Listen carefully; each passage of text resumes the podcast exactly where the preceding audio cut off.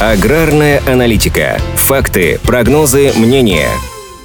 По итогам прошлого года производство подсолнечного масла в России выросло на 14% и достигло 5,9 миллионов тонн. Положительную динамику показали также соевое – плюс 16,2% и рапсовое – плюс 35,6% масла. Главной причиной стал высокий урожай масличных культур, на который ожидаемо повлияли два фактора – расширение посевных площадей и повышение урожайности. Подсолнечника в России в прошлом году собрали на 4,5% больше, чем в 2021, сои на 26%, а рапса на 61,6%. Значительно выросли и объемы экспорта. По сравнению с 2021 годом он повысился на 40%. В топ-3 стран, импортирующих российские масличные культуры, входят Китай, Беларусь и Казахстан. А среди регионов лидеров по экспорту Приморский край, Калининградская и Новосибирская области. Уже сейчас эксперты уверенно говорят, что экспорт, а следовательно и производство подсолнечного масла в этом году будут расти. Аналитики компании «Прозерно» подсчитали, что за последние полгода поставки подсолнечного масла из России составили 1,54 миллионов тонн. И это не считая стран Таможенного союза. Год назад к этому моменту было экспортировано только 1,4 миллионов тонн масла. В основном отечественное подсолнечное масло идет в страны Азии. Две трети экспорта приходится на Китай, Турцию, Иран и Индию. Сохранению высокого уровня экспорта способствуют запасы прошлогоднего урожая. По данным Масло-жирового союза, их объемы близки к 2,5 миллионам тонн, что в полтора раза больше, чем год назад. При этом значительное влияние на объемы экспорта оказывает размер пошлины. Большую роль играет и возможность переработки масличных в нужных объемах. Сейчас даже при максимальных загрузках российских маслоэкстракционных заводов переработать все сырье в короткие сроки не получится. Проекты новых предприятий, которые должны помочь с решением этой проблемы, уже имеются. Один из таких заводов начнут строить в Туапсе.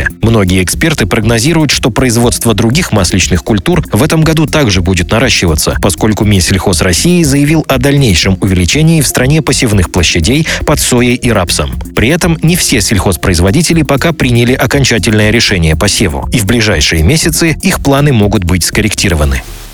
Аграрная аналитика подготовлена по заказу компании «Сингента».